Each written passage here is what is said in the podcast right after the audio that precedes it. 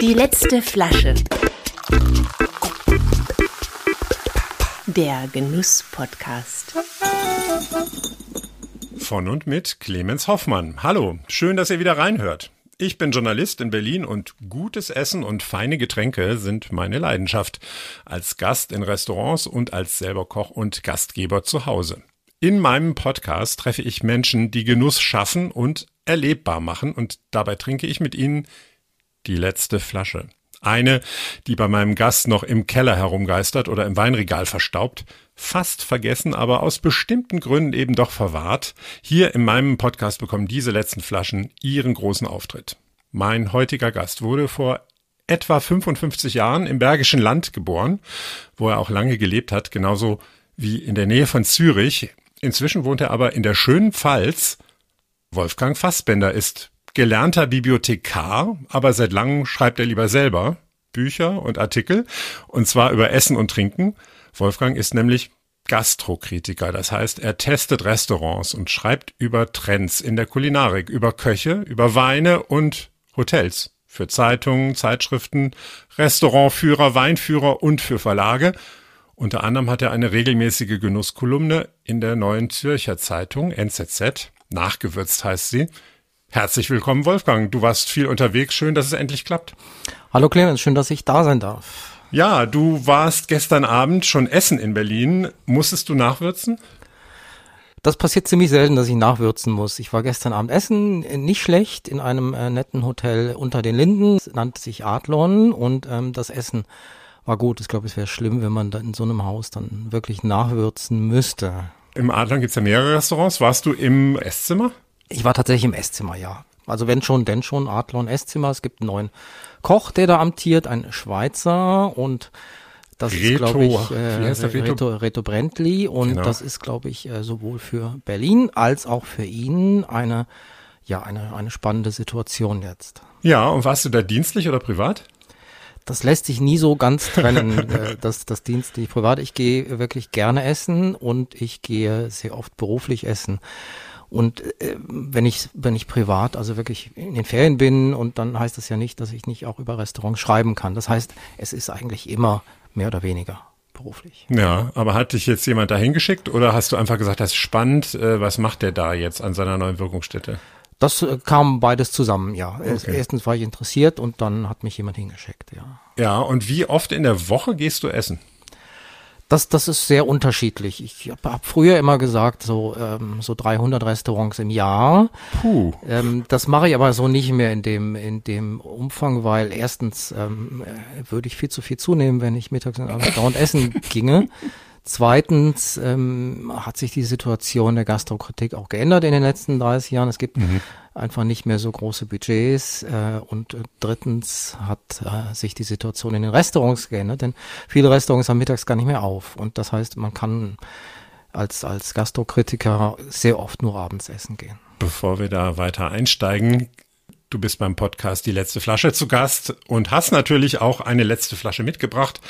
Was für eine?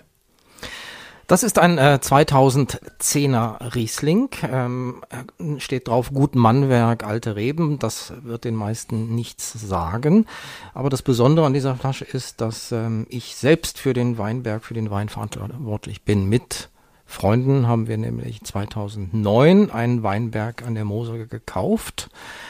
Ähm, ist auch ein Weinjournalist, der Carsten Henn, äh, dabei und, und zwei Freunde. Und wir hatten damals die Idee, komm, lass uns doch mal eigenen Wein machen. Und dann Wie eigentlich jeder diese Idee hat, der ja. sich für Wein interessiert.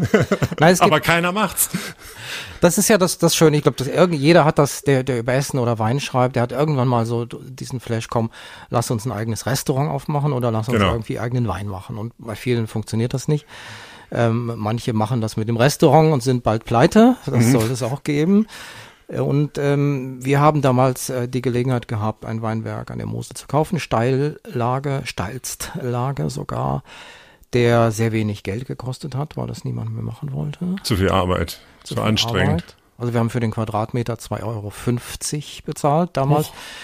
Ist jetzt sehr überschaubar. Ne? Für wie viel Quadrat oder wie viel Hektar? Was habt ihr da Wir gekauft? haben äh, ungefähr ein Viertel Hektar äh, gekauft. Also zweieinhalbtausend Quadratmeter. Genau, das ist äh, klingt jetzt nicht nach viel, aber das sind ungefähr 1500 Rebstöcke, bisschen mehr wahrscheinlich sogar. Und wenn man jeden einzelnen Rebstock äh, im Jahr bearbeiten muss, ist, stellt man fest, das ist verdammt viel. Vor allen Dingen Stalzlager und muss so richtig raufklettern. Ja. Und da seid ihr dann auch selber rein, rein und raufgeklettert? Wir, wir haben das dann frohen Mutes, 2009 haben wir das dann äh, erworben im, äh, im Winter mit äh, Notar und, und so und haben dann, äh, ja, haben dann angefangen im, im Frühjahr 2010 äh, wirklich äh, wirklich zu schneiden, die Reben, und ähm, sind dann so langsam dahinter gekommen, dass es echt Arbeit ist. Ne? Und, und man muss ja nicht nur schneiden, man muss dann dann äh, wirklich äh, binden, also der, die die an den die Reben an den Pfahl, an die Einzelpfähle festbinden. Man muss dann heften, also die Triebe dann irgendwie wieder wieder anbinden. In eine Ordnung bringen, dass sie nicht irgendwo wild Sonst hat man? Chaos und äh, so im Laufe der Jahre haben wir festgestellt, dass es äh, eigentlich mehr Arbeit ist, als wir uns das so vorgestellt hatten. Aber äh, bevor wir weiterreden, wie das mit dem Projekt weiterging, wollen wir den mal kurz probieren oder, ein, oder auch lang probieren. Das machen wir natürlich. Ne? ja. Schenkst du mal ein? Boah, schon mal eine ganz tolle Farbe, ja. Also richtig Hochfarben, ja. So eine, hm, naja, man könnte auch sagen, fast Urinprobe, ja. Also, wenn die Leute sich eine Vorstellung davon haben, also richtig golden, oder? Also ich würde so als, als Hellgold, es ist jetzt so eine Farbe, die man von einem 13 Jahre alten Wein, glaube ich, erwarten kann. Ist jetzt nicht irgendwie zu dunkel, es ist jetzt ein bisschen nachgedunkelt im Laufe der 13 Jahre, aber es ist, Aber es sind alte Reben, das heißt wahrscheinlich äh, in, in der Steillage sogar richtig alt ne, gewesen. Wie alt waren die ungefähr? genau wusste es keiner, als Okay. wir es gekauft haben. Es wurde halt auch immer wieder nachgepflanzt, äh, wenn, wenn Reben ähm, dann nicht mehr so produktiv waren oder abgestorben sind. Äh, wir gehen, wir haben immer gesagt, so gingen davon aus, dass es äh, um die 70 Jahre war, als wir es gekauft haben, 60 bis 70. Also jetzt mittlerweile ist es ähm, deutlich über 80 Jahre, die meisten. Und das merkt man natürlich auch beim Ertrag nämlich. Und der ist bei 70 oder 80 Jahre alten Reben deutlich niedriger als bei jüngeren Reben.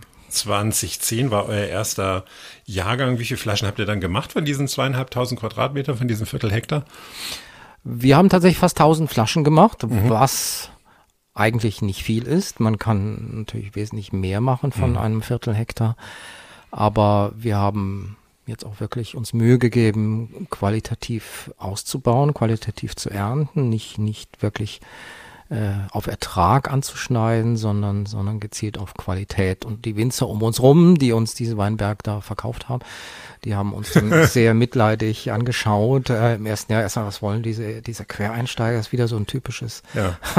typisches Projekt. Flausen. Ähm, was machen die dann? Die, die haben eh keine Ahnung. Und, ähm, und dann haben wir natürlich ja ganz anders angeschnitten als sie. Ne? Also wir haben viel weniger Augen angeschnitten äh, im, im Winter und äh, die mh, Nebenerwerbswinzer so, so drumherum, die haben natürlich, äh, wollten natürlich viel, viele Kilos verkaufen und ähm, für die war das uninteressant, ob das jetzt ein besonders guter Wein wird oder, oder Ja. nicht. Ne? Und, und wir haben 1000, äh, ungefähr 1000 Flaschen dann ähm, produziert. Äh, es war dann, wie sich dann herausstellen sollte, die äh, beste Ernte, die wir eingefahren haben. Danach wurde es weniger. Danach wurde es weniger, Oh ja, und, und dann äh, teilweise drastisch weniger. Ja. Und das hatte viele Gründe und ja, dieses Alter der Reben war ein Grund. Ja. Mhm. Aber wie schön, dass du noch von dem Jahrgang einen hattest. Äh, vielleicht wirklich eine letzte Flasche oder hast du davon noch einen letzten Karton oder? Ich habe jetzt mal bei mir im Keller äh, rumgesucht und das war wirklich die, ist wirklich die letzte Flasche, die ich gefunden habe. Was nicht heißt, dass es nicht irgendwo in den Tiefen meines Kellers, der relativ groß und voll ist, muss ich sagen, und äh, nicht gut geordnet, dass es irgendwo noch eine gibt. Es ist auch durchaus möglich, dass, äh, dass der Carsten Henn noch eine Flasche davon hat. Das weiß ich aber nicht, weiß es wirklich nicht. Also wenn, wenn du jetzt morgen kämst, sagst, verkauf mir für viel Geld eine, eine, noch eine aus diesem Jahr, kann ich sagen, ich, ich habe keine mehr, ne? Ich kann keine, keine rausrücken. Umso mehr fühle ich mich geehrt, dass ich die mit dir jetzt verkosten darf. Wie gefällt dir der Wein jetzt so mit dem Abstand auch? Du hast den ja wahrscheinlich über die letzten zehn Jahre immer mal wieder probiert. Ist eine Spätlese, ist auch ein bisschen mh, hm, feinherb, ne, würde man sagen, oder? Der ist nicht ganz trocken. Das Problem 2010 war, die Säure war astronomisch. Mhm. Ähm, wir haben den geerntet mit 13 äh, Promille Säure. Mhm. Und das ist viel. Auch für ja. einen Riesling ist das sehr viel. Und wir haben ja bei einem Winzer, dem, dem Uli Stein, haben wir ein, ein Fass gemietet äh, und ein altes Holzfass und und ähm, dann hat er uns dann ein bisschen beraten und dann hat er, hat er schon gesagt, das ist viel, da müsst ihr euch echt überlegen, weil wenn der Wein dann trocken ist, ist er sauer. Mhm. Und dann hat, er gegoren und er war dann trocken und dann haben wir überlegt, okay, was machen wir jetzt? Füllen wir ihn so ab oder ähm, geben wir ein bisschen äh, Traubenmost, also sogenannte Süßreserve, das darf man ja, und mhm. äh, geben wir das äh, dazu oder, oder nicht, oder ein bisschen süßen Wein, ähm, süßen Wein dazu und haben das dann mit etwas, etwas einer, einer Spätlese, die, die, deren Gärung gestoppt wurde, ähm, haben wir es dann ein bisschen, ähm, ja, angereichert. Der hat, ja.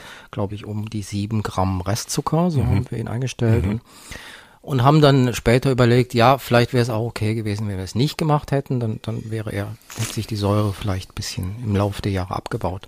Wie auch immer, man, man trifft dann eine Entscheidung als, ja. ähm, als Winzer, der ja. die wir waren. Ähm, Hobbywinzer. Hobbywinzer. Ähm, naja, Hobby, Hobby. Wir, naja. haben, wir haben schon an, wir haben alles gemacht, was ein richtiges Weingut macht. Ja, also ja. Man muss, muss sich dann anmelden, in die Weinbergsrolle wird es eingetragen äh, und so weiter und so weiter. Wir haben mhm. sogar eine Website dann gemacht und, und haben auch Wein verkauft und dann natürlich auch versteuert. Und das haben wir alles so gemacht. Also ganz offiziell waren wir ein Weingut. Und ähm, ja, wir haben halt diese Entscheidung äh, dann getroffen. Die, die sieben Gramm haben es dann abgefüllt. Und ähm, ich habe ihn immer mal wieder probiert, habe aber jetzt schon drei Jahre den nicht mehr probiert. Mhm. Ähm, und muss sagen, ähm, ich finde, das ist gar nicht so schlecht, was wir gemacht haben. Finde ich auch. Ich finde das richtig gut. Vor allen Dingen finde ich, dass diese, dass es schön ist, dass diese Säure noch da ist. Also die ja klar durch diese die jetzt ein bisschen abgepuffert ist, aber eben noch lebendig irgendwie diesen Wein ja auch lebendig hält und ihm auch so eine so, so eine Spannung noch gibt. Ne? Also das äh, ist irgendwie nichts, was jetzt alt schmeckt oder so. Nee, man merkt, dass es kein, kein 2021er ja, ist. Ja, genau. Ein gereifter Wein. Er hat so ein bisschen Schmelz gewonnen, mhm. hat eine, eine, schöne Säure, aber er wirkt jetzt nicht alt. Ne? Also ich, ich, denke, man könnte den auch falls es denn noch Flasche noch irgendwo gäbe. ähm, vielleicht hat auch einer der Kunden, die damals äh, gekauft haben, ja noch eine Flasche im Keller. Man könnte den durchaus noch ein paar Jahre lagern, ne? wenn man, ja. wenn man gereiften Wein mag. Du sprichst so ein bisschen in der Vergangenheit darüber und ich hatte auch versucht, die Webseite vom Gutmannwerk mir mal anzugucken in einer guten Vorbereitung auf den Podcast. Das ging gar nicht, die war abgeschaltet. Und dann hast du ja auch im Vorgespräch gesagt, ja, ihr habt das verkauft oder aufgegeben oder wie ist da der Stand der Dinge? Ja, wir haben dann, ja, was ich gerade schon angedeutet habe, der, der größte Ertrag 2010. Und dann weniger. Äh, 2011 war auch, auch, 2011, 2012 war auch jetzt, jetzt äh, ein, ein guter Ertrag. 2013 war ein ganz schwieriger Jahrgang, da ist äh, uns, uns vieles weggefault, weil es sehr viel geregnet mhm. hat und, und da haben wir dann wirklich gemerkt, zum, zum drastischsten ersten Mal, dass es schwierig ist, wenn die Winzer äh, nicht direkt vor Ort wohnen, sondern wir haben damals äh, alle in der Nähe von Köln gewohnt, mhm. mehr oder weniger, und mussten alle so immer ein Stück fahren. Und mhm. Das heißt, wir hatten nie so den Einblick, hey, äh, heute hat's geregnet, ah, die ersten Trauben werden weich, jetzt müssen wir was tun. Mhm. Sondern wir haben immer dann, ja, äh, heute fährt mal einer oder fährst du mal nächste Woche schauen oder ja. Ähm, wir rufen mal den, den Winzer an, kann der vielleicht mal schauen gehen. Das war alles ein bisschen kompliziert. Mhm. Ist in einem normalen Jahr, in einem gesunden, warmen Jahr wie 2018 zum Beispiel oder 2015, mhm. überhaupt kein Problem, da passiert ja. nichts. Ob du da einen Tag früher oder später erntest, das ist egal. Aber 2013 war es schwierig, 2016 war es schwierig und äh, 2017 war es auch nicht ganz einfach. Und, und ihr habt ja auch keine Möglichkeit in einem schlechten Jahrgang mit irgendwas, einer anderen Lage, wo es vielleicht ein bisschen trockener war oder ein bisschen besser, irgendwas auszugleichen bei 250 Quadratmetern. Da, da, das ist einfach zu klein, um da wirtschaftlich irgendwie gegenzusteuern, oder? Ja, wir, wir, wenn wir hätten was ausgleichen müssen und, und haben wir dann auch mal gemacht, äh, 2016 mussten wir einfach Wein dazu kaufen ne? und, mhm. und dann wirklich, äh, um, um es aufzufüllen, damit es sich wirklich lohnt oder um äh, ja eine, eine Qualität, die nicht so perfekt ist, ein bisschen zu steigern. Mhm. Und dann, dann haben wir gemerkt, dass es schwieriger ist und dann ist jemand umgezogen ja. und, und ich war dann auch sehr in Zürich engagiert und, und das war dann nochmal noch mal schwierig ähm, und ähm, es lief so ein bisschen auseinander, das, mhm. das ganze Projekt. Dann, dann haben wir haben wir es getrennt, dass, dass jemand äh, ein, ein, die, einen Teil dieser Parzelle äh, bewirtschaftet und jemand einen anderen und äh, letztlich ähm, wurden die Erträge immer geringer. Ne? Und, mhm. und jetzt die letzten drei Jahrgänge ähm, waren es, äh, also zwei, 2018, 2019, 2020 waren es dann aus den äh, 1000 Flaschen sind es dann äh, ungefähr 300 geworden. Ja. Äh, und das ist dann, dann merkt man, okay, man, man arbeitet wirklich viele Stunden äh, und am Schluss äh, hat jeder, jeder ein paar Dutzend Flaschen. Äh, das mhm. ist eigentlich die, die Mühe nicht wert. Ne? Und, mhm. und dann haben wir dann entschieden, wir, wir geben es wirklich ab. Ne? Und haben mhm. es dann für einen symbolischen Euro verkauft.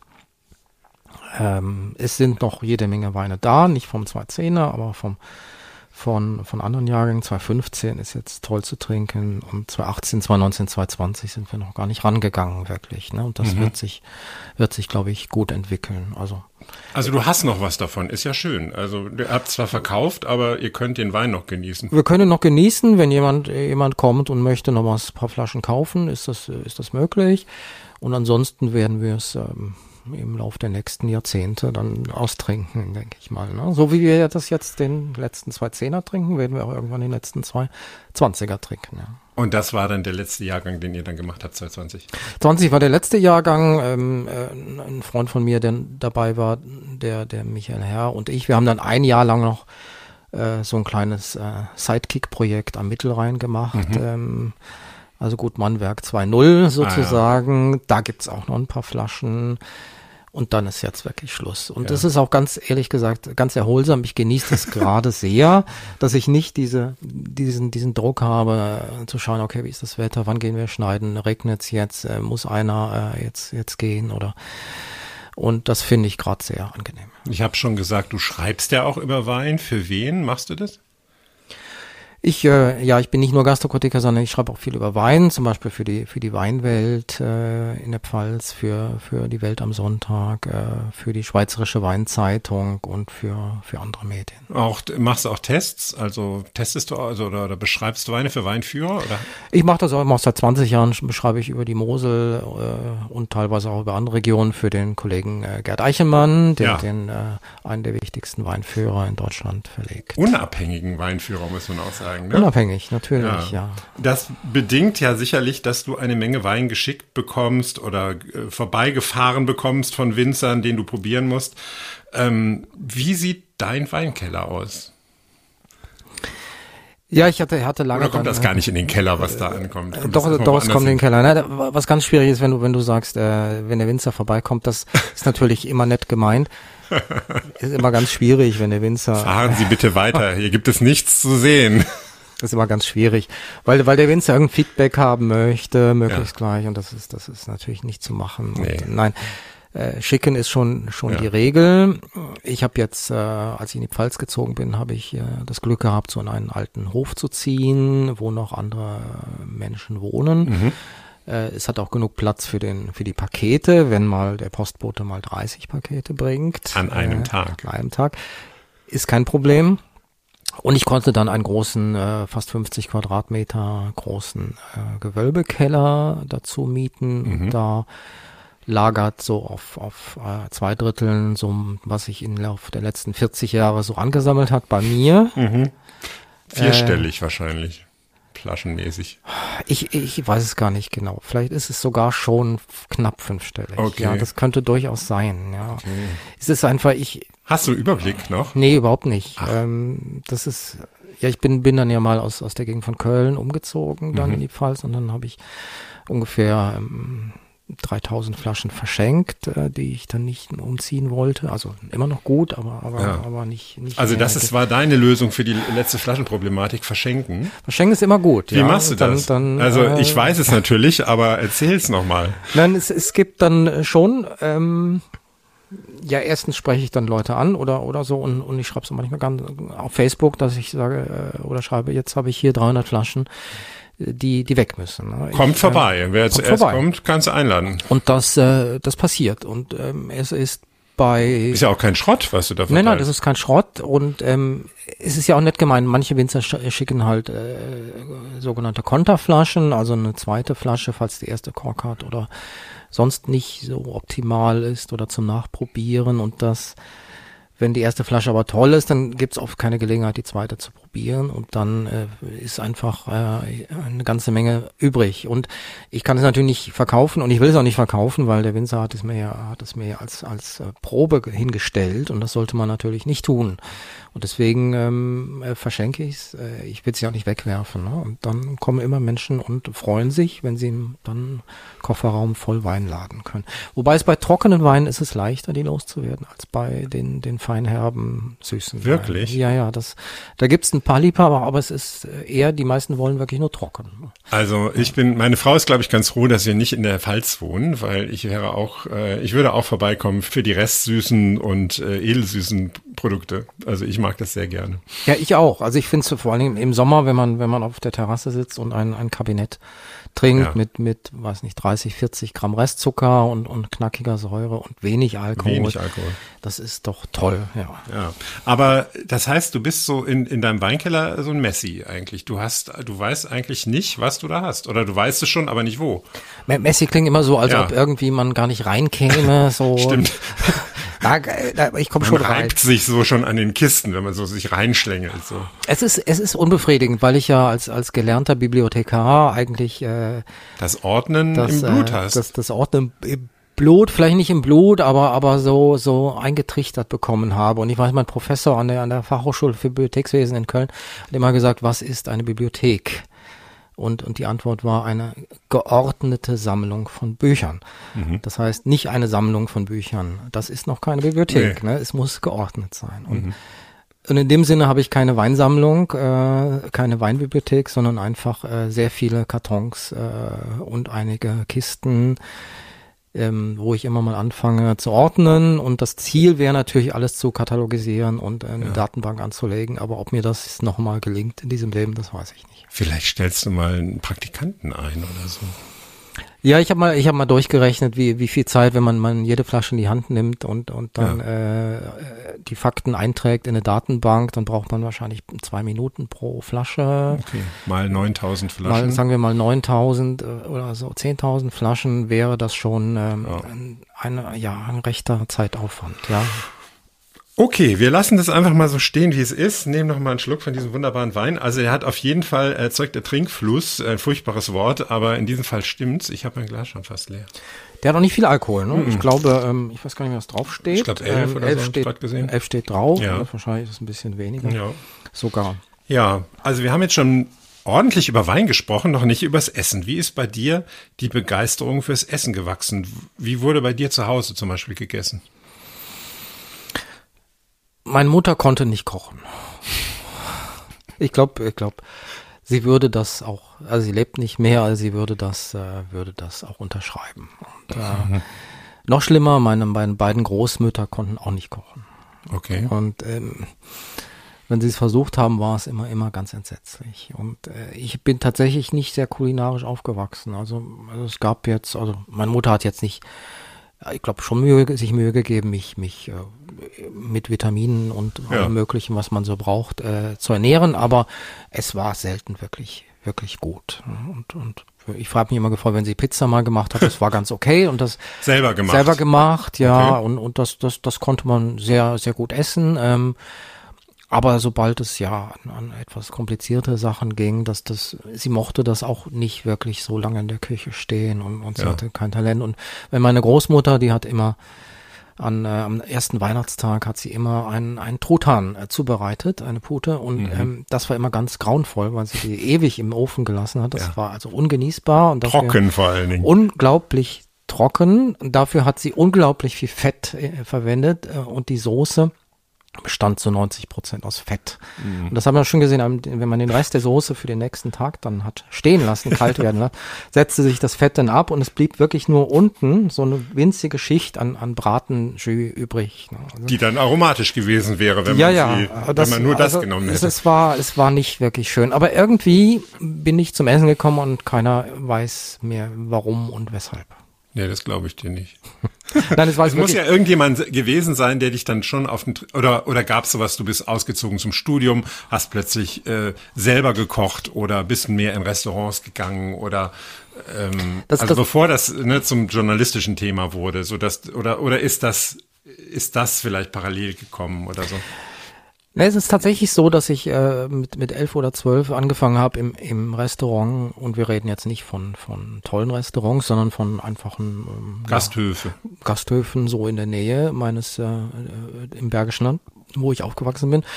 Und da bin ich mit meinen Eltern dann, dann was essen gegangen, ich weiß nicht, Schnitzel mit, mit Pommes frites und, Ja. und dann habe ich Gibt's da tatsächlich. heute noch?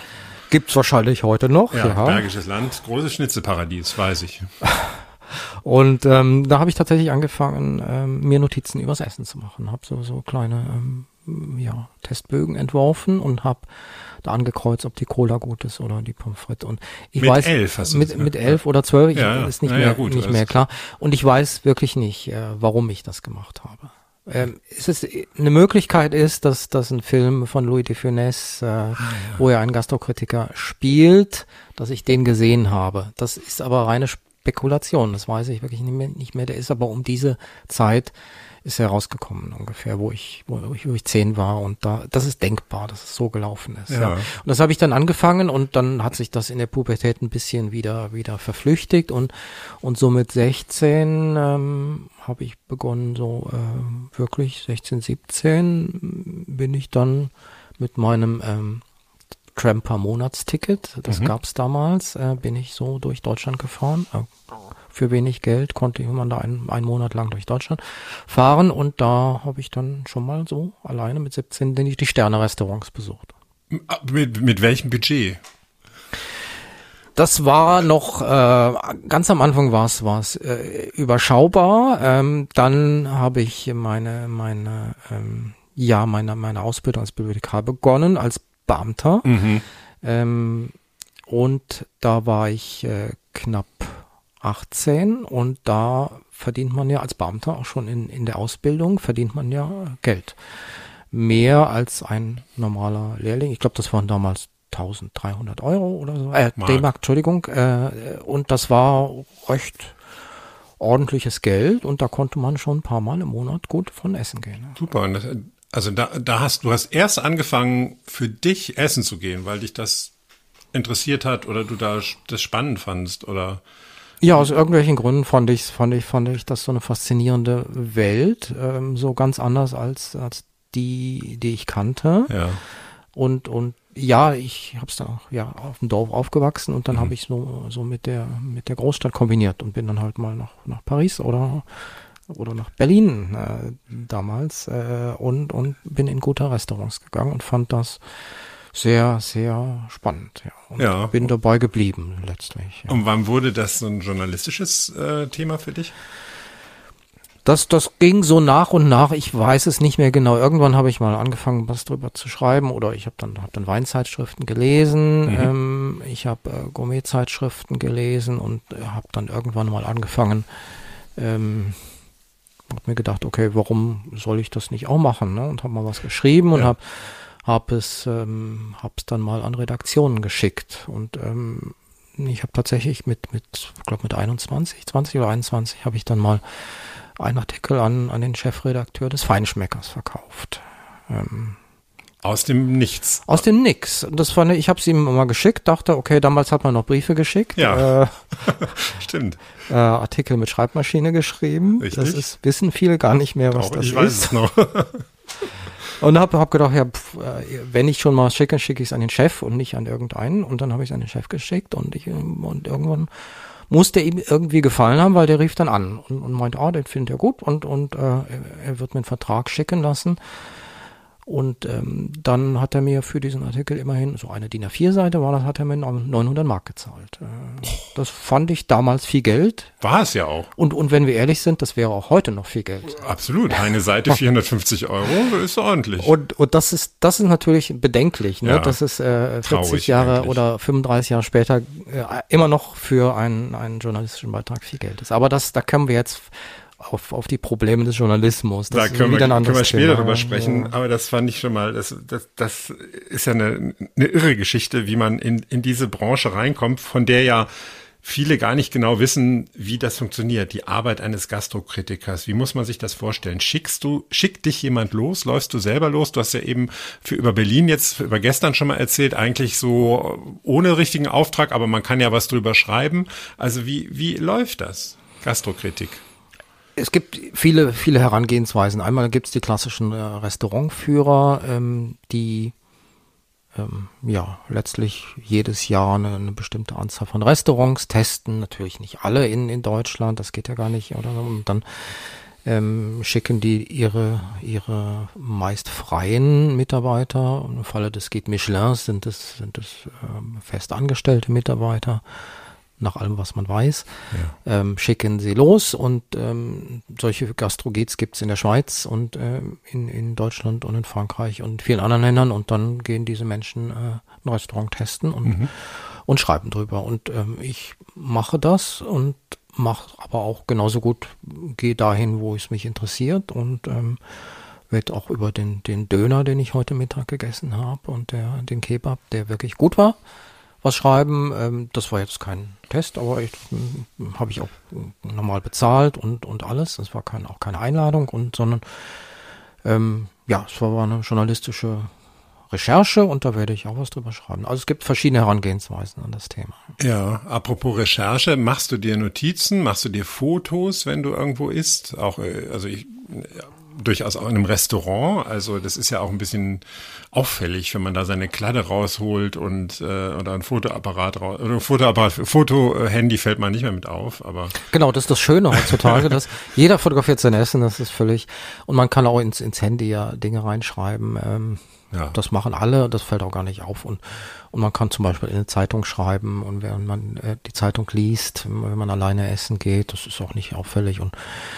und ähm, ja, ich versuche natürlich nicht aufzufallen und das äh, funktioniert vielleicht auch nicht immer und manchmal kann es schon sein, dass einer denkt, ah, komm, der, der sitzt jetzt alleine hier ähm, ja, irgendwo im Gourmet-Restaurant auf dem Land oder sowas, was, was macht denn der hier alleine oder so, ne? Das, das geht schon. Aber, aber das, man kann nicht immer zu zweit essen gehen, denn erstens gibt's das, das Geld nicht mehr, dass man mhm. da äh, alles finanziert und ähm, man findet auch nicht jemanden, der dauernd äh, mitgeht. Ja. Was, äh, reservierst du dann unter deinem richtigen Namen, unter dem du auch publizierst, wenn du da irgendwo hingehst zum Testen? Äh, unterschiedlich. Ich habe auch Pseudonyme, ja. ähm, ich habe richtige Namen. Das Problem ist ein bisschen, ich mache es ja schon eine Weile und Du wirst ja bestimmt äh, erkannt auch, oder? Na, es gibt es gibt natürlich Mitarbeiter, die die äh, die mich mal mal kennen. Ähm, es gibt äh, es gab auch mal eine Situation, wo ich unter Pseudonym reserviert habe und äh, ein Mitarbeiter kannte mich unter meinem richtigen Namen. Es ist halt immer blöd, ne? Ja.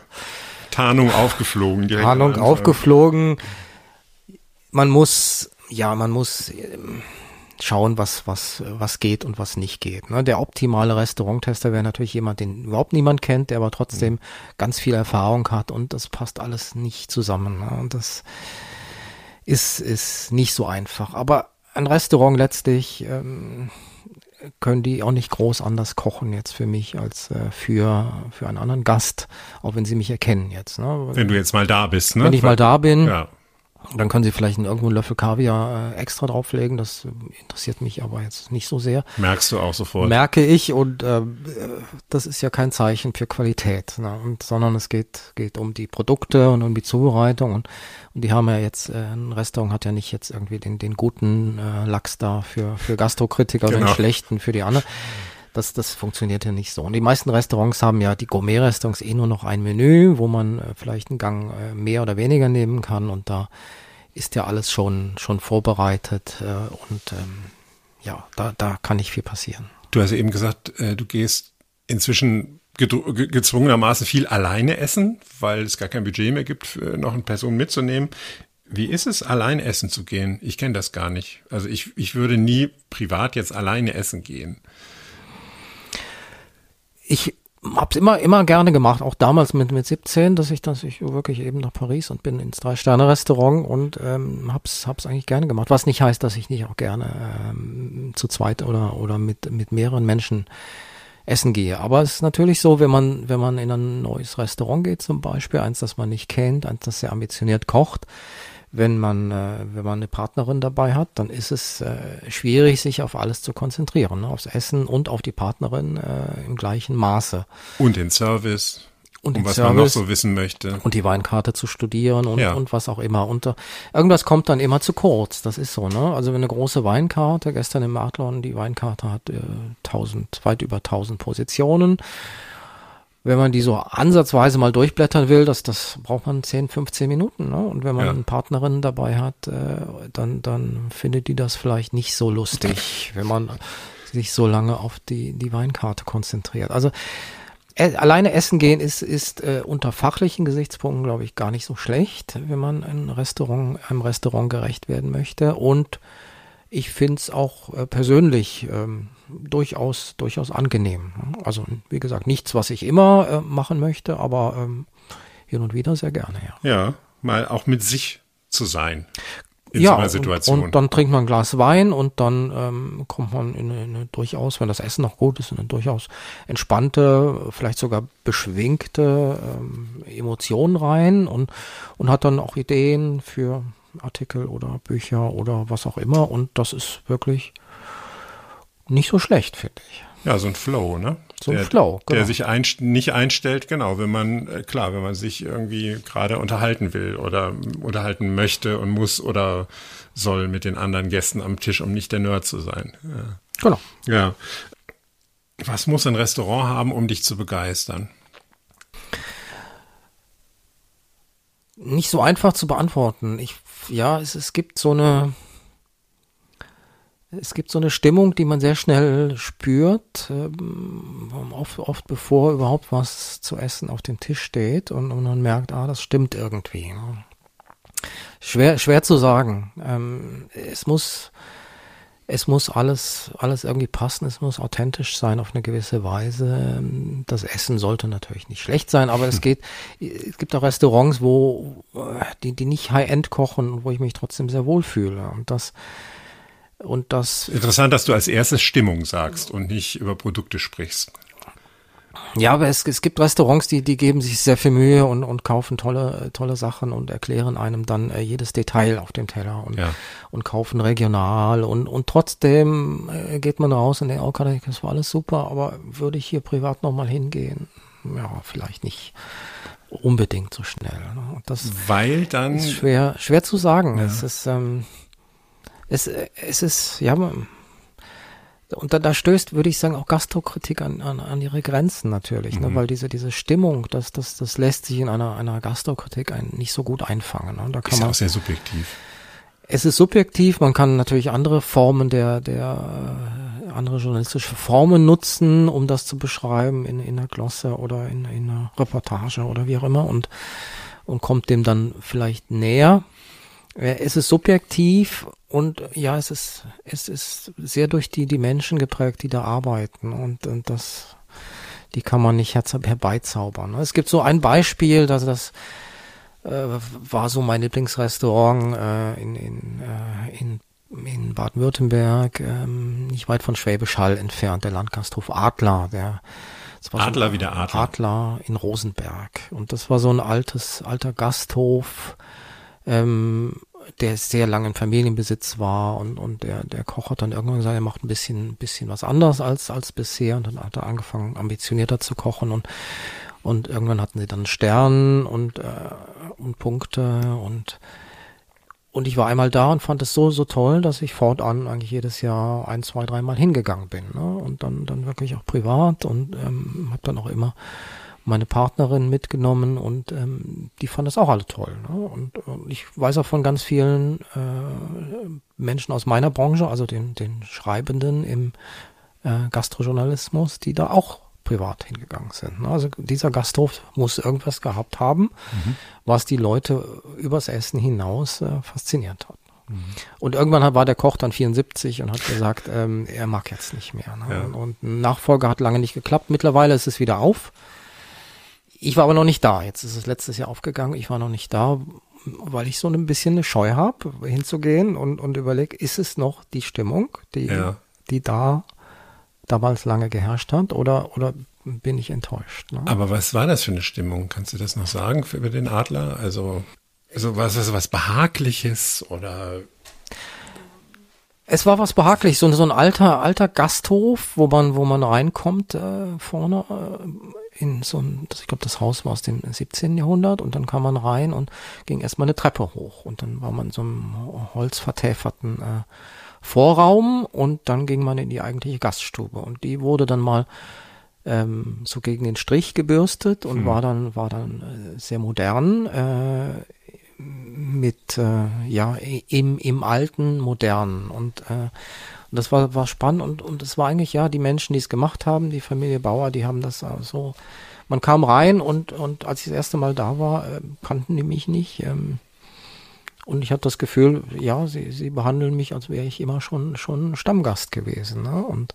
mhm. später kam dann der Küchenchef später und hat sich mal an den Tisch gesetzt oder so oder hat gefragt, ob er sich dazusetzen durfte. Also es war alles ganz, ganz freundlich und, äh, und, und, äh, und alle waren sehr bescheiden und, ähm, und ja, man hat, es gab ein tolles Preis-Leistungs-Verhältnis. Der Bürgermeister kam dann vorbei und, und, und nebenan saß halt dann der äh, irgendwelche bekannten Menschen, äh, die extra hingefahren sind. So und, und so solche Gasthäuser gibt's noch, auch anderswo in Deutschland und so, aber es werden weniger, glaube ich. Ja.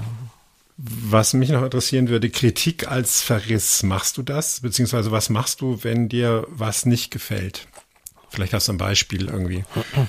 Ja, das mache ich natürlich schon, aber ich, ich versuche es ja wirklich nur in den Fällen zu machen, wo es dringend sein muss. Ja, und ähm, natürlich gibt's Restaurants, auch in, in Berlin wahrscheinlich, die könnte man gezielt auswählen na, und, und denken, okay, das äh, den, den zeige ich jetzt mal. Das könnte man machen. Ne? Ja. Ich, ich glaube, es ist so ein bisschen aus dem Mode gekommen, diese Form äh, der Gastrokritik.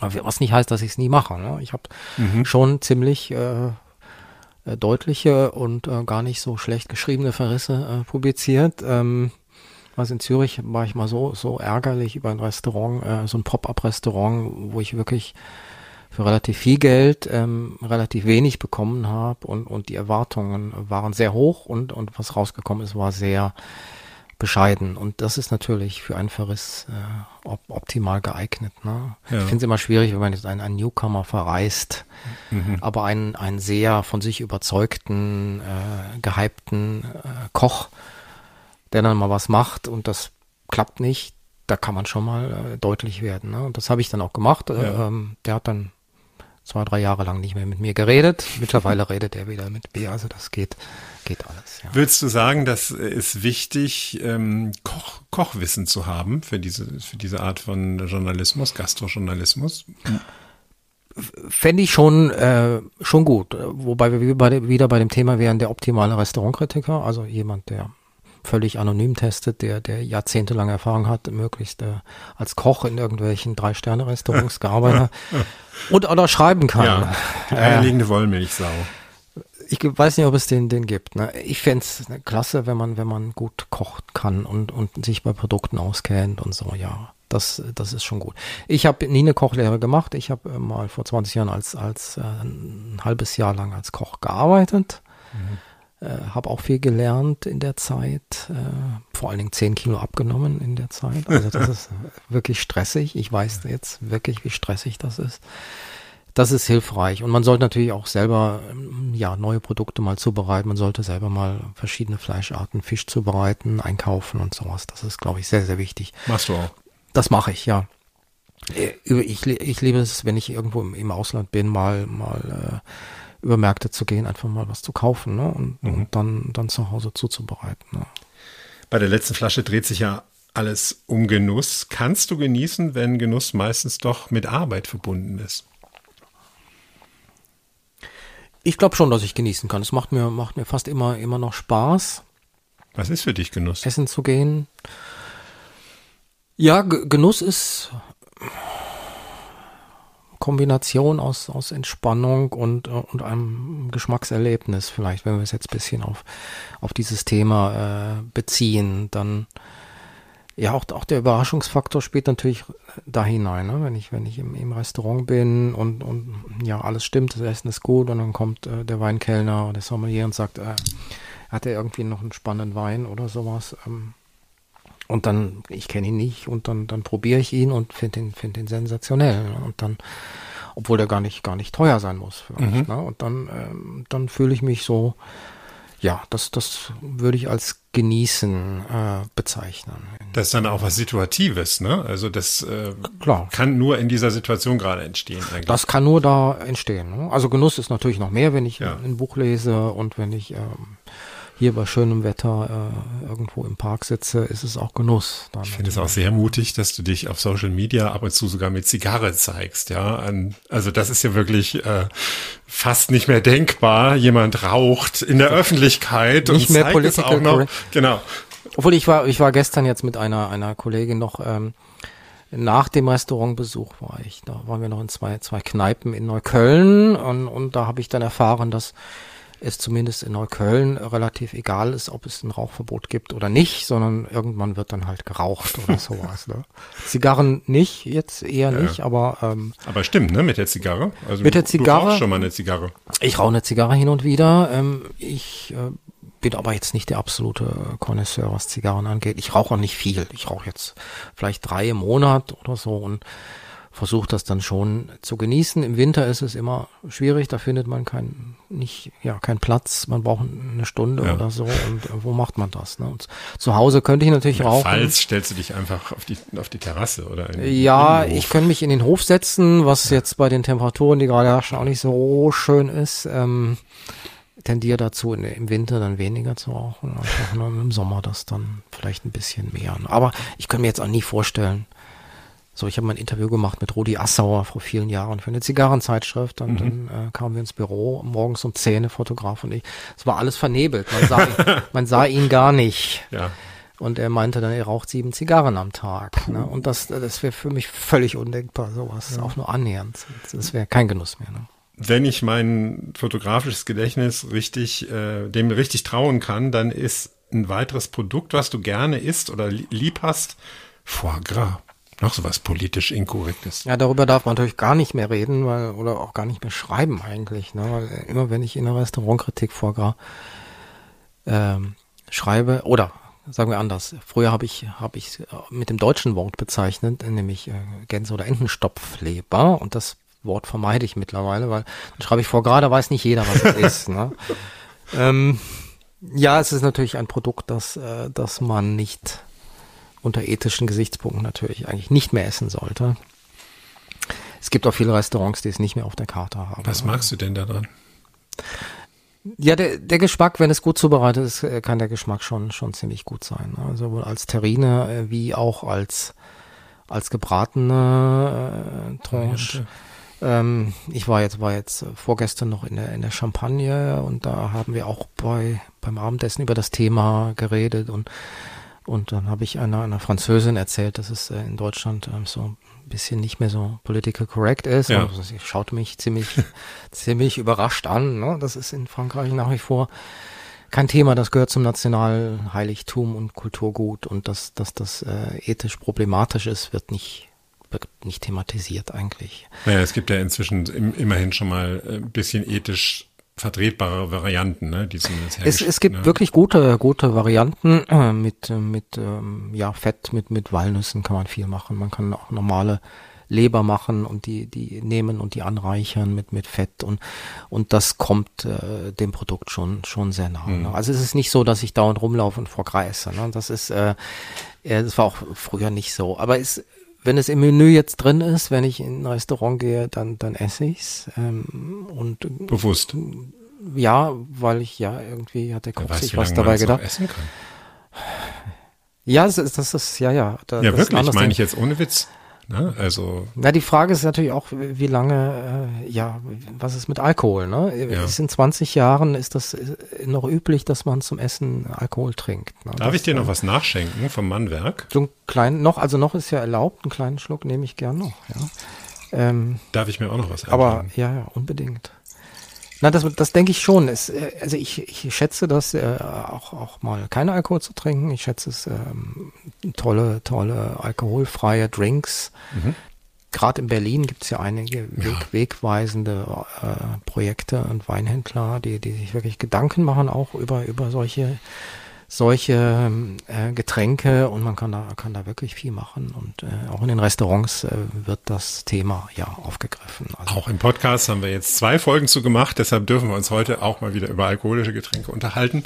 Und ähm, ich wollte noch ein unverfänglicheres Lieblingsthema von dir ansprechen, wenn ich es richtig wahrgenommen habe, aber Nachtisch, Nachspeisen, Kuchen ist auch was für dich, ne? Ja, ja, ich würde nie ein Restaurant verlassen, ohne das ja gegessen zu haben. Das ist schon, finde ich schon spannend. Das ist eine ganz eigene äh, Art der, äh, der Gastronomie, ähm, ganz eigener Bereich. Und da werden tolle, tolle Sachen gemacht. Das schätze ich sehr. Auch den Austausch mit Patissiers äh, oder Patissieren, äh, die, die, die kreativ sind, aber auch die, die, die klassischen Dinge äh, weiterentwickeln und, und machen. Ne? Und das, das finde ich schön. Und ja, zum Glück hat ja Berlin das äh, einzige Dessert-Restaurant, Ja. äh, das auf, auf hohem Niveau arbeitet in Deutschland, Unglaublich gut. äh, das Coda. Das Und, Coda. und was der René Frank da also macht, das Ja. ist schon, schon wirklich gut und er reizt das Thema Desserts wirklich aus. Ja, bringt's einfach auf ein ganz neues Niveau. Ne? Und ähm, ich war bis jetzt einmal da, weil meine Frau so eine Dessert-Eule ist, die unglaublich gerne auch Dessert isst, eigentlich nur Dessert essen kann, kann man da ja. Was uns da ein bisschen umgehauen hat im Coda, war dann diese ähm, Cocktailbegleitung dazu. Ja, das ist schon heftig, wenn man dann äh, sieben Gänge oder fünf oder so hat und fünfmal einen Cocktail eingeschenkt bekommt. Ja, also da waren wir nachher ganz schön beschwingt, als wir da rausmarschiert sind.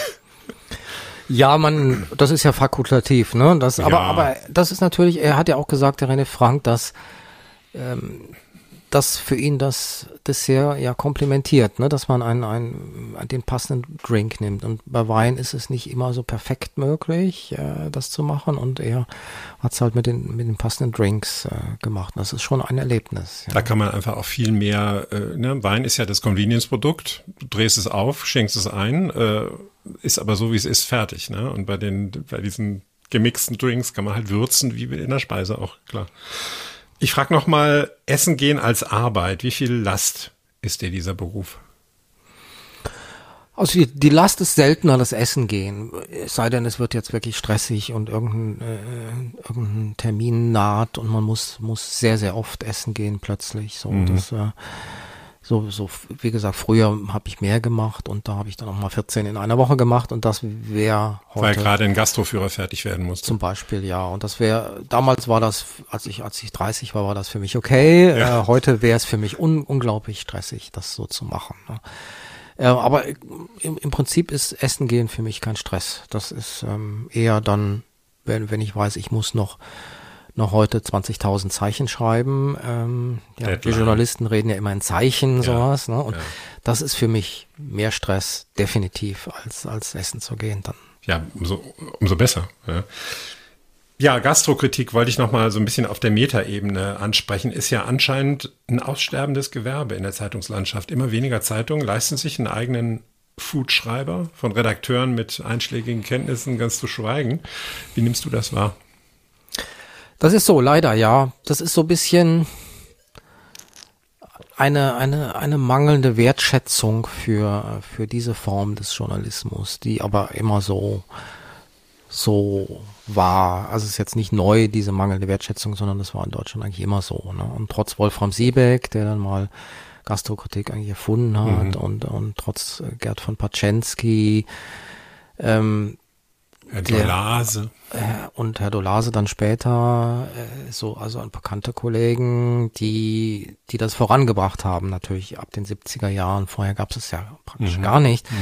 Aber äh, trotz dieser, all dieser Bemühungen hat Gastrokritik in Deutschland nie den Stellenwert erreicht, wie sie zum Beispiel Literaturkritik hat. Ja. Und Das merkt man auch da, wo zum Beispiel die Gastrokritik angesiedelt ist in, in Zeitungen. Das ist nämlich selten das Feuilleton, sondern das ist eigentlich eigentlich Lifestyle. Und, ja, beim ähm, Bunten irgendwo hinten, beim Vermischten. Beim Bunten, ne? So, so und äh, heute, heute schreibst du über Mode oder oder oder ähm, irgendein Promi kommt äh, kommt nach Berlin und äh, morgen schreibst du über über über Restaurants. Ja. Und es gibt natürlich noch Ausnahmen. Das ist ja schön, äh, wie wie die äh, FAZ zum Beispiel oder die NZZ. Und es gibt Ausnahmen. Es gibt dann Zeitungen, wo irgendjemand ähm, sich profiliert, indem er, indem er Verrisse schreibt oder so. Also mir ist, ist die Berliner Zeitung da aufgefallen in, in letzter Zeit, wo es, wo, wo ein Kollege dann ähm, ja, so, so Pseudogastrokritiken schreibt. Ich nenne nenn jetzt keinen Namen so. Aber, aber das gefällt mir nicht. Ich glaube, das ist nicht wegweisend. Aber, aber das ist, selbst die Süddeutsche macht es so, dass das äh, im Lokalen dann Menschen einfach so, so nach dem Motto, wer in der Redaktion möchte, heute mal essen gehen und so. Und Und ähm, dann gehst du heute mal den neuen Italiener testen oder sowas. Ne? Und dann ja. kommt ein launiger Text raus. Aber bei Literaturkritik oder Opernkritik wäre das völlig undenkbar, dass das so gemacht wird. Ne? Sondern, ja, und ich meine, es, es tut sich ja unheimlich viel, wenn man sich anguckt, wie die Gastroszene heute in Deutschland dasteht im Vergleich zu den letzten 20 Jahren. Also ich, ich, ich gucke immer nur auf, gerade hier, weil wir hier sind in Berlin, ja, 20 äh, Michelin-Sterne. Das war ja ewig nicht so. Ne? Also sehr lange war es nicht so. Also wir sind inzwischen auf einem ganz guten Niveau angekommen. Aber die, äh, die journalistische Begleitung ist irgendwie so ein bisschen, trippelt so ein bisschen hinterher, hat man den Eindruck. Ja, es äh, ändert sich viel, ähm, auch im Journalismus. Ja. Ähm, ich weiß nicht, ja, in 20 Jahren, äh, ob es noch Gastrokritik in der Form geben wird. Ne? Weil einer muss es ja, wenn ich essen gehe in, in ein gutes Restaurant, das kostet halt Geld und ja. man merkt es gerade, im letzten Jahr sind die Preise in den Restaurants äh, erheblich gestiegen was auch notwendig Kosten, war in weiten ja. Bereichen. Und dann muss aber einer das Ganze finanzieren am Ende. Ne? Ich erlebe dich als einen, der sein Urteil stets sorgfältig abwägt, ja, und immer begründet. Es gibt aber ein Thema, ist mir aufgefallen, da schwillt dir schon mal der Kamm, nämlich Influencer, Gender Sternchen Pause, innen. Also sind Influencer die neuen Gastrokritiker? Zum gewissen Teilen ist das so, ne? Und dann das, das, das merke merk ich schon auf ähm, Veranstaltungen, zum Beispiel äh, bei der Madrid Fusion, so die wichtigste europäische Gastro-Messe, einmal im Jahr in Madrid stattfindet, jetzt gerade zu Ende gegangen. Da sind jetzt mehr Influencer, Influencerinnen, Klammer auf, ich, ich gendere ohne dieses äh, Doppelpunkt. Ja, machst wieder Kanzler. Influencer und Influencer. Klammer zu. Ja.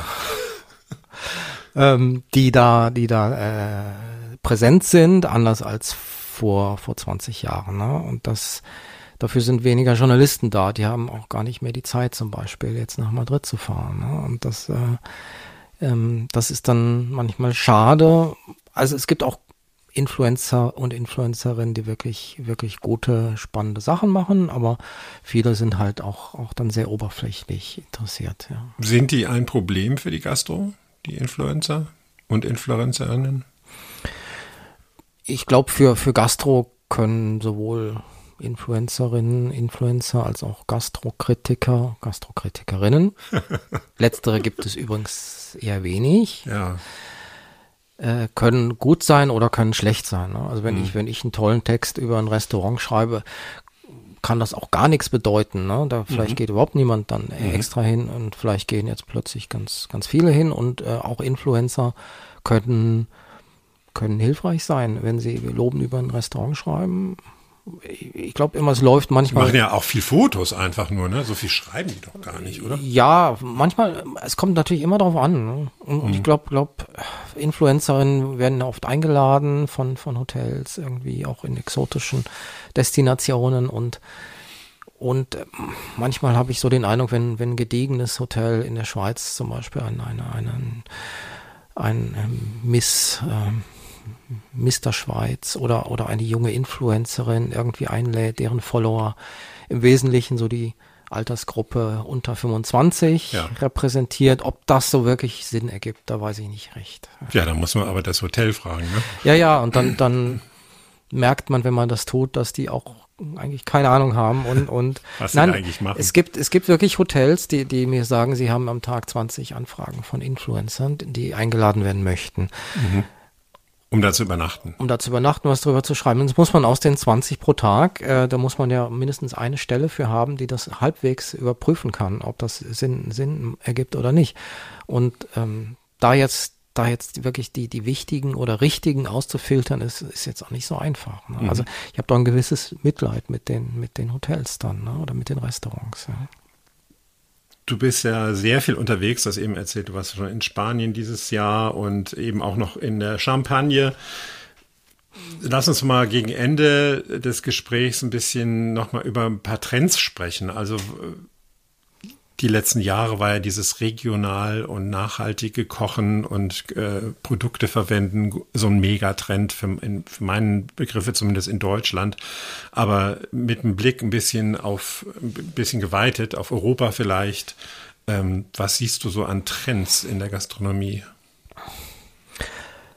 Ich glaube, glaub, über Trends wird, wird gerade mehr, mehr diskutiert denn, denn je zuvor. Auch, auch die, die Gastronomen wollen natürlich wissen, was sind die Trends, wie, wie kochen wir in, in fünf Jahren, wie sind wir erfolgreich in, in, in nächster Zukunft. Und ja, ganz schwierig. Natürlich ist es, ist, ist die Nachhaltigkeit ein, ein, ein Megatrend. Ne? Und alle wollen nachhaltig sein und keiner weiß genau, wie das geht. Äh, Und ähm, vegan und vegetarisch ist natürlich, äh, sind natürlich Trends und, und jeder gibt sich Mühe, irgendwie da was zu machen. Und regionale Produkte ist, ist schon seit vielen Jahren ein Trend und es stößt natürlich auf Grenzen, äh, an Grenzen, weil, weil wenn man merkt, äh, alle, alle so kochenden Restaurants in Berlin haben die, die gleichen zwei, drei äh, Lieferanten. Produzenten, Lieferanten, die Ja. ihnen, die ihnen Fisch zum Beispiel äh, bringen oder oder Gemüse oder ähm, oder Mhm. Brot.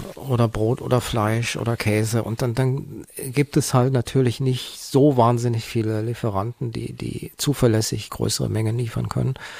Und das heißt, es ist dann auch relativ austauschbar. Ne?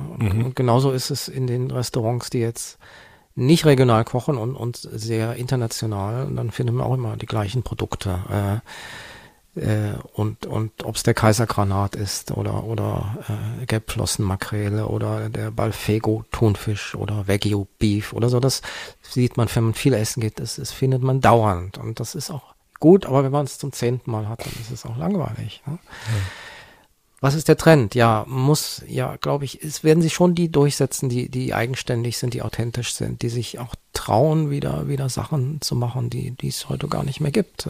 Beispiel. Beispiel, ja, ich, das Innereienküche. Innereien. Ich finde es immer ganz lustig, äh, wenn ich essen gehe, äh, lese ich manchmal so aus Spaß in Ausgaben des ersten deutschen Gourmet-Magazins. Ja, das war Bessers Gourmet-Journal. Okay. Also nicht der Feinschmecker, Bessers Gourmet-Journal. Der, glaube ich, 78 hat der angefangen, äh, das zu verlegen. Und der hat eine Restaurantkritik gemacht und ziemlich böse. Das könnte man heute gar nicht mehr machen, was, was er damals geschrieben hat, teilweise. Vollverrisse. ähm, aber auch Lob. Und, und da, und dann, wenn man denkt, ja, so ein Auflauf von Kalbshirn zum Beispiel, habe ich jetzt neulich gelesen, äh, in, in einem gutbürgerlichen Restaurant. Ein äh, Auflauf von ja, Kalbshirn. überbackenes Kalbshirn oder, oder, äh, oder Kalbsbries. Ja. Ähm, man hat damals zum Beispiel die Jakobsmuscheln, die gab es schon aus, aus Frankreich, aus Paris importiert, die hat man ganz oft oder fast immer mit dem, mit dem Rogen serviert, ne? also diesem orangenen äh, Teil. Das macht heute niemand mehr. Nee. Das alle, alle Köche denken, äh, dass das ist eh- mir eh keiner, dann Ja. schmeiß ich es weg.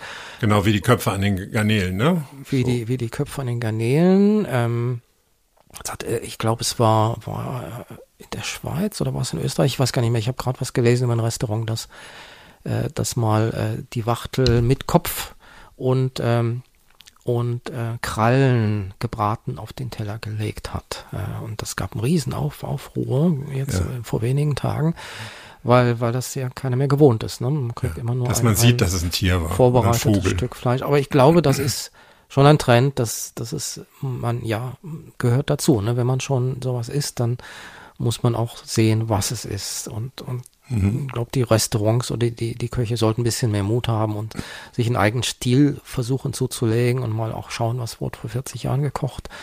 Und nicht nur das zu machen, was sie auf Instagram sehen, was alle guten Köche kochen. Das ist dann irgendwann langweilig, dann machen sie sich selbst überflüssig. Ja. Du bist ja sehr viel unterwegs. In welcher Stadt kann man am besten essen? Spontan, spontan. Spontan, äh, San Sebastian ist toll, ja. Ähm, gibt ganz viele andere Städte, die, die tolle Sachen. Berlin, ich finde es immer Berlin spannend, weil, weil neue Sachen, neue Konzepte hier, hier umgesetzt werden können. Auch mit nicht so wahnsinnig viel Geld kann man mal irgendwie mal was machen als Popper oder so. Und Ja. das kann man in Zürich zum Beispiel nicht. Da ist alles immer sehr, sehr, sehr, sehr aufwendig und teuer, wenn man mal was macht. Ne? Apropos teuer, welche drei Köche sollte man unbedingt besuchen, wenn man die Kohle erübrigen kann? Also hat man gerade was geerbt oder äh, eine, eine Inflationsprämie bekommen und möchte die jetzt äh, gewinnbringend raus, raushauen. Drei Empfehlungen. Also nicht in Berlin zwingen. nee, ne? muss nicht, nee. Okay. Uns hören ja Leute überall. Oh, die drei rauszugreifen, das, das ist halt, halt nicht so einfach. Ne? Also vielleicht in der, in der Schweiz sollte man mal zu Dominik Hartmann gehen, der ist, äh, ist der Küchenchef in Magdalena, in Schwyz, in der Innerschweiz, erste äh, rein vegetarische Restaurant in Europa, das zwei Sterne im Guide Michelin hat. Das finde ich wirklich eine sehr eigenständige Küche. Ähm, Zweite, ja, da war ich, war ich im November. Ähm, das ist der Juan Roca, einer der Roca-Brüder im Celler de Can Roca in, in äh, Girona in Katalonien. Ganz schwer einen Tisch zu bekommen, so ein Jahr lang Vorlaufzeit. äh, aber es lohnt sich. Es ist, man bekommt dann 20 Gänge, so zwischen 13 und 17.30 Uhr, äh, so wenn man zum Mittagessen geht.